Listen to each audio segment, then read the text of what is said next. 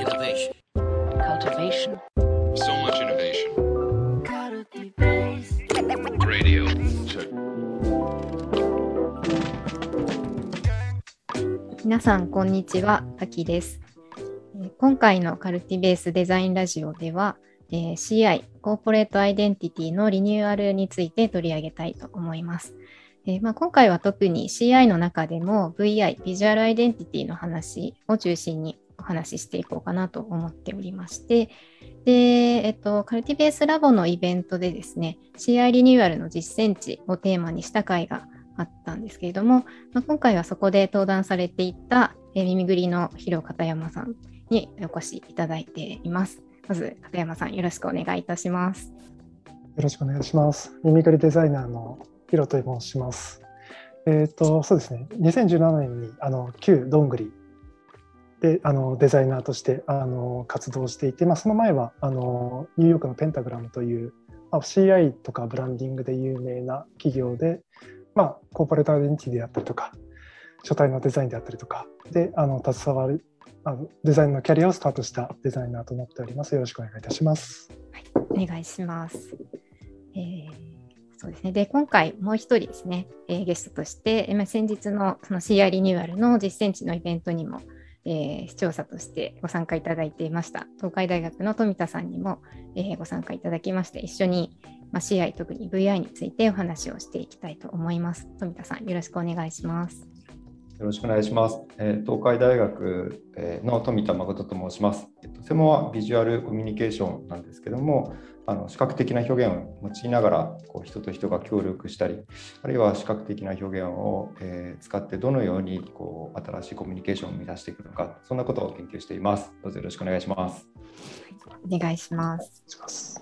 ということで、今回このお二人を、えーお招きしてというところでお話ししていきたいんですけれども、あの、あれですね、まあ、富田さんも最近 CI リニューアルまさに実践されていまして、まあ今年のデザイン学会でも発表されていたりとしたというところもありますので、あの、そこもですね、ちょっとそんなところの知見も今回いろいろ踏まえてお話ししていければなと思っております。で、えっと、まあ、最初にあの CI リニューアルの、えーやったイベントの時にですね、あの片山さんの方から VI の、えー事例ですね、えーご紹介していただいたんですけど、まあ、そこではあの VI の、えー簡単な事例紹介と、あと VI とは何かだったりとかっていうところのお話もしていただいていたっていうのはあるんですけれども、まあ、このラジオでもう少しその VI の、えー紹介していた事例についてももう少し深掘りできればなというふうに思っております。はい。で、そうですね。まあ、その時は、あの、ミッシュさんですね。まあ、旧三島新聞堂さんの事例として、えーお話をしていただいていたわけなんですけれども、なんかやっぱりそのロゴをリニューアルするっていうところ、まあ、ロゴをデザインする上で、結構デザイナーとしていろいろその、最終的に出来上がるまでに考えたこと、まあ、試行錯誤したことってたくさんあったんじゃないかなというふうに思いますので、なんかそのあたりもちょっと深掘りしていきたいなと思っております。何か、なんか富田さんもあのイベントを踏まえて、今日もう少しこのあたり深掘りして聞いてみたいなだったりっていうところって何かございますか？はい、えっ、と、ミッシュさんの件は、あの本当に組織デザインとあの CI、あのすごく幅広い視点であの多様な活動されていたんですけども、もう少しどんな風にしてこのマークが形作られていったのか、でマークを作ることがその全体のその方針みたいなことにどういうふうに影響を及ぼしていったのかっていう詳細をもう少しお聞きしたいなと思ってます。いかがでしょうか？はい、頑張ります。はいはい。えーっと、じゃあ、どこから話せばいいのか。えーっと、ちょっとじゃあ、ちょっと一回、あの、画面共有しながら説明させていただきたいと思います。はい。こちらが、あの、ミッシュの完成されたロゴにはなっていて、で、えっ、と、そうですね。まあ、ちょっと経緯から話をする経緯というか私そのデザイナーとしてそのコンサルティングの、まあ、葉巻と、あのについてどのようなあのなんだろう流れで制作していったかといったところの話からさせていただきますと、まあ、その葉巻が、あのそのビジネスの戦略的なところからその、まあ、事業のピボットの話であったりとか今までのその組織の体制がこうで新しくあの、まあ、こういった体制であの行きましょうというその戦略の策定のところからあのやっていて私がその横であのその話を聞きながら、まあ、その先方の社長であったりとか、まあ、事業部長であったりとか、まあ、そういった方々といろいろ葉巻が話をしている中でどんどんどんどんこの、まあ、マインドアイデンティティの部分であったりとかビヘイビアアイデンティティの部分であったりとか、まあ、そういったところが決まってこのミッシュに光を当てるというあの、まあ、その名前がそもそもミッシュという名前になった段階でミッションのあの、まあ、ミッシュにあウィッシュに光を当てるというようなあのマインドアイデンティティが形作られて、まあ、それがこのロゴタイプの中で表されるように、まあ、こういったアイデンティティをここで示せるようなそのビジュアルアイデンティティになるという流れはあのその時にもすでにある程度決まってきたんですね。で、まあ、こちらのロゴタイプが決まってでロゴタイプというかこのコンセプチュアルの部分がある程度決まって、まあ、それと若干前後するんですけど、まあ、新しくあのビジョンとかミッションとか、まあ、これからどういったマインドでどういったあの視座であのこの会社を設計していけばあの事業を推進していけばいいという話がなされていく一方であの今までのその新聞事業とかなんですかね PDM だったりとか、まあ、そういったあのあとは地域でのあの結びつきみたいなところがあったんですね。そういったあのそういった事業地域のためにやってきた事業があってで新しくあの 2B の広告事業とかがあの一方で新しくこう立ち上げられていく中で推進されていく中で今までのそういう今までここ飯島であったりとかこの会社にあの貢献してきたこのスタッフの思いであったりとか、まあ、そういったところをあまり無限にしたくないっていうようなあの話があったんですね。それはすごく僕の中ですごく共感できるポイントであってであのやはりこれからどんどんどんどん会社が変わっていくっていう中でもあの今までのスタッフを大事にしながら新しい方に向かっていく方があの大事だなっていうのはすごく分かってでその歴史もあの同時に大事にしていくっていうようなところは結構至極当然だなと、まあ、経営者の方がそういった姿勢を持つことはすごくいいなっていうっていうふうに思ってで前回かそのカルティベースの会の中でも話され浜木から話されていたと思うんですけど、まあ、そういったあの事業構造今までの事業がこうで新しくこういうふうな事業をやりますよといったその構造というかその図式みたいなものをあの1枚の絵であのちょっと感じなんだろうちゃんとあのなんですかね少しあのポップな感じで書かれているようなポスターを作ったんですね。で、まあ、結論このロゴっていうものがこのシンボルがあのその事業構造に結構紐づくものになっていてでイコールあのこのシンボルに関してはまあ、今までの事業であったりとかそういったあのスタッフの思いがちゃんと載せられるようになってかつあの新しいあの未来に向けてのミッションもちゃんと取り入れられているようなものがふさわしいんじゃないかなと思って、まあ、最終的にこのような造形にはなっておりました。なので、このブリッジというものが、あのまあ、お客様と仲間と共にといったところはあるんですけど、本当にあのここにはその仲間といったところが、今までのスタッフであったりとか、あの今までの地域その旧三島新聞堂のに関わりがあったステークホルダーであったりとか、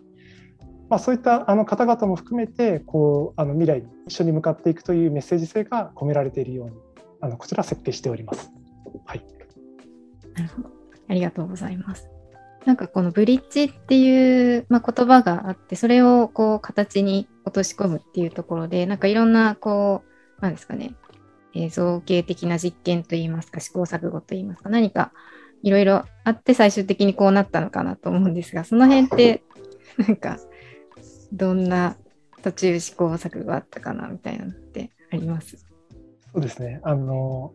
こちらもあのなんか先ほどまでの話を聞いてしまうとあの結構最初からこのようなあの言ったなんかこのような、うんうん。この一択でいったかっていうようなあのイメージで持たれてしまうんじゃないかなと思うんですけど実は6案ぐらいを出していてで一つの案、まあ、これ1案に近しいものがあったんですね。でそもそもこれのそのプロトタイプにあったものがなんかマスターカードの造形じゃないですけど2つのこの三角形がなんか重なっていて定山効果でここのあの真ん中の色が若干違うみたいななんかそういうようなあの造形だったんですね。で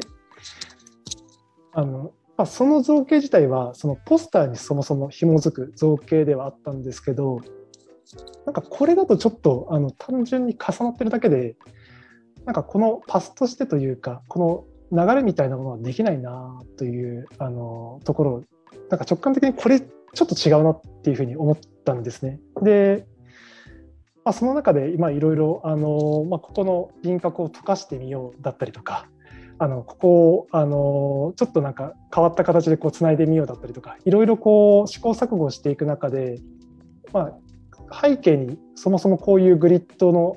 グリッドで作作れば例えば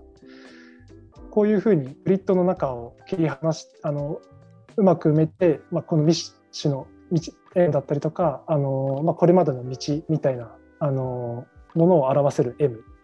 であったりとかこのミッションに紐づくミッシュに光を当てるというところの W も同時にこのロゴの中に込めることができるんじゃないかなといったところで途中いろいろ試行錯誤をしている上で、まあ、このような造形にはなっておりました。なるほどなるほど。なんかそういうグリッドを使っていろんな意味付けだったり形とかをいろいろ試行錯誤していってっていうのがここでは一つあったっていう感じですかね。あそうですね。うんうんうん、なるほどです。この123のこのあのスライドを見てもうなるほどっていうふうに思いますよね。こロロゴとかが新しいマーク出ると結構あの話題になるじゃないですか。みんななんかそのすごく理にかなってるかどうかってすごく気になりますよね。いろんなこうあのメーカーさんのシンボルマークが新しくなったって言ったらこういう理由があるらしい。おおなるほど。みたいな。やっぱそのどれだけその理にかなっているかみたいなものと形がちゃんとこう融合されてるかっていうのが結構ポイントだなと思うんですけどその理にかなった形を生み出すまでの過程ってそういう一直線じゃなくてすごく複雑な過程なりあとま急に直感で出てきたりとかそういうことがあるんじゃないかなと思っていて。さんはそのなんかこう直感がどのタイミングでどういうふうにこうあの落ちてきたのかなっていうのがすごく気になったんですよね。今滝さんはあのグリッドが生まれる瞬間とかっていう話もありましたけども。そうですね。これも結構そのいくつかあの僕の場合あのプロトタイプを並行してこう3つぐらいあの同時進行で作ることが結構あるんですけど、まあ、このこの大枠の形自体は実はあの結構最初からあるんですけどこのここの接合部分をどうしようかみたいなところの実験を23を先ほど言ったようにこうここの輪郭を溶かしてみるだったりとかなんかあのですかね、ちょっとまあグラデーションにしてみるだったりとかいろいろやっている中であのあもしかしたらこれグリッドにでやればここのグリッド自体に意味込められるんじゃないかみたいなところのあの直感みたいなところがあの、まあ、いくつかあの同時で検証しながらやっていくと見えてくる瞬間があったんですね。でで一回なんかこれでグリッドだったら全てあの意味を一直線にこう通すことができるんじゃないかいうその直感みたいなものが生まれた時にあこれだと思ってこの精度を高めるようなあのプロセスの方になんかガッとシフトしていったというかなんかそういうとこそういうプロセスでしたね。なんかすみませんなんかこれが答えになってるのかどうかあれですけど。いやでも意味が一直線っていうキーワードはなかなか面白い言葉ですね。なんかいろいろ試行錯誤してる中で自分の中でこうハマる瞬間みたいなものがあるって感じなんですかね一直線につながったなみたいに感じる瞬間というか。そうですねあの結構普段のその CI であったりとかブランディングのあのプロジェクトでもあの最初にそのコンサルティングのフェーズでいろんなキーワーディングであったりとかコンセプトみたいなものって出てくるんですけどあのやっぱり造形段階であのそれを起点に作るっていうのもすごく、まあ、分かるっちゃ分かるんですけどなんか自分の場合はそのなんですかねそのキーワーディングだったりとかコンセプトがあってなんかいくつかあの頭の中でプロトタイプあ頭の中でいくつかなんかそれをもとにプロトタイピング化をしていってであのななんだろう。どれが一番あの綺麗にこのコンセプトを表現できるかとかそのキーワードだったりとか、まあ、ビジョンだったりミッションだったりするんですけど、まあ、そういったものをきれいに表せるのってどれだろうっていったところをなんか複数の視点でこう走らせるっていうのが、まあ、よくある流れだなっていうのがありますね。なるほど。そうですね。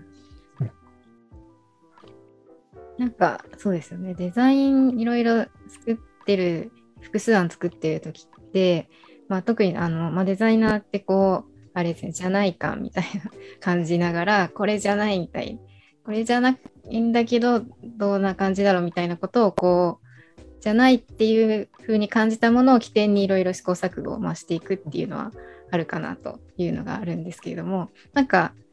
片山さんの話聞いてると、その、その逆というか、じゃあ、これじゃなくてこっちの方みたいになんか、方向性を探っていってるような思考も中に見え隠れしてるのかなみたいな風に感じたりしましたが、なんかこの辺のこうデザイナーの思考法といいますか、について富田さんってなんかどういうふうに考えてらっしゃったりしますか？そうですね、あのじゃない感については、ちょうどあのちょっと論文でも引用して書いていたので、少しちょっと補足してご説明すると、あの須永武先生がおっしゃっていることで、デザイナーがデザイン制作時に感じる制作対象への違和感をじゃない感というふうに名付けていく。で対象がそれではないと感じることは未知のものを生成しようとする原動力になるっていうふうに述べていておおなるほどと。まああのシンプルに言えば違和感っていうことだと思うんですけどもでもやっぱ違和感ともちょっと違うんですよね。やっぱりじゃない感。何か先に形をこう投影してというか表してみてそこに意味が先ほど一直線に通るとかっておっしゃってましたけど通らない。違うな。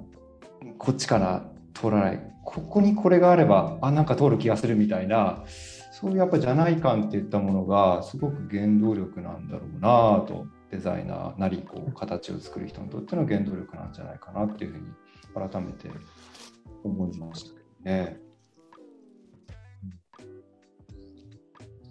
どうですか？あのじゃない感っていうのはヒロさんの造形活動とかデザイン活動には。そうですね。それもすごく共感できるというかなんかこれかもみたいなところとこれじゃないっていうのをなんかもう頭の中なんか作りながらなんかなんというか頭の中でなんか目で見て頭でなんかなんか両方いっぺんにやってるというかそういうのあるなっていうふうには思いますね。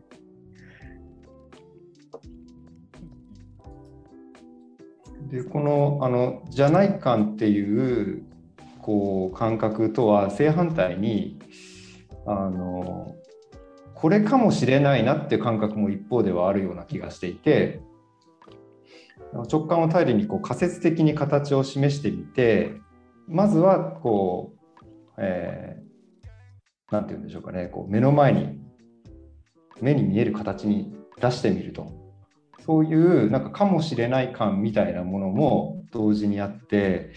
これかな違うじゃないっていうのを往復するような感覚はすごくデザインの中ではすごく重要なステップなのかなと。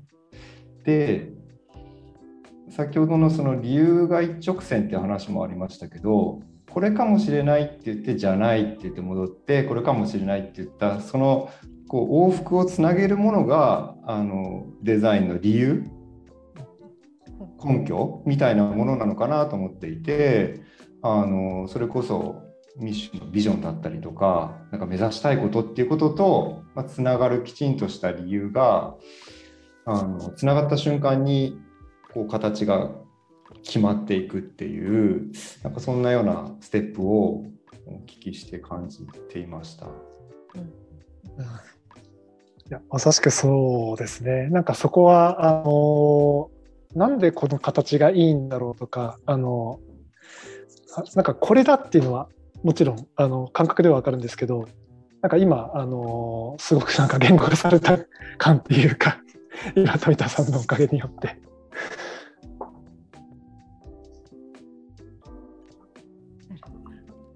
か私個人的にそうです。なんかこれかもしれないのとじゃない感の往復みたいのは確かにありそうだなと思いつつなんかなんかとはいえこれこれだみみたいなめなんか絶対これだみたいなものまでは見えてこない感覚がすごいあるんだよなっていう感じがしてて、なので何て言うんだろう。私としてはなんかこれだこれかもしれないというよりもなんかこっちの方向みたいな方向性としてうんこっちの方向ありかなみたいななんかそういう方向性をいろいろ試行錯誤しながら形を作ってみてあこれちょっと違くてこっちの方かもみたいなのをなんか繰り返していく感覚っていうのはあるかもなっていうのをちょっといろいろ自分の中で振り返ってみて思ったりはしました。方向性重要ですよね。なんか例えばカレー作ってる時になんか足りないよねとかってあるじゃないですか。しょしょっぱくするの？とかなんか甘いもの入れるんじゃない？とか。うん。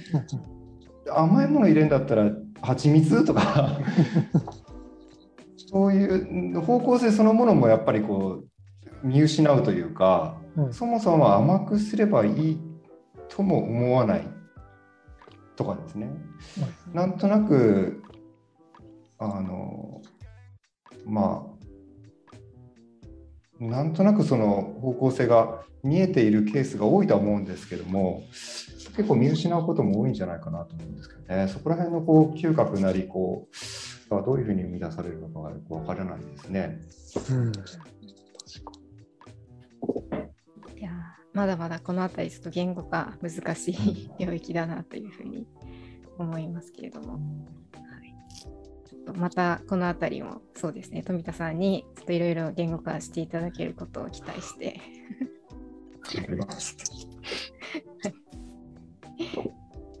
はい。じゃあちょっと今回はちょっと VI、まあ、CI リニューアルの話から VI の話を起点にいろいろとお話ししてきましたけれどもちょっとこの辺りで、えー締めようかなと思います。はい、そうですね、まあ、VI の話からすごいデザインのこう試行錯誤どういうふうにやってきたのかっていう話は結構深掘りできて面白かったなと個人的に思っております。はい、ということで、はい、今回はちょっと VI をテーマにお話をしてみました。はい、広片山さん、富田さん、ありがとうございました。ありがとうございました。ありがとうございました。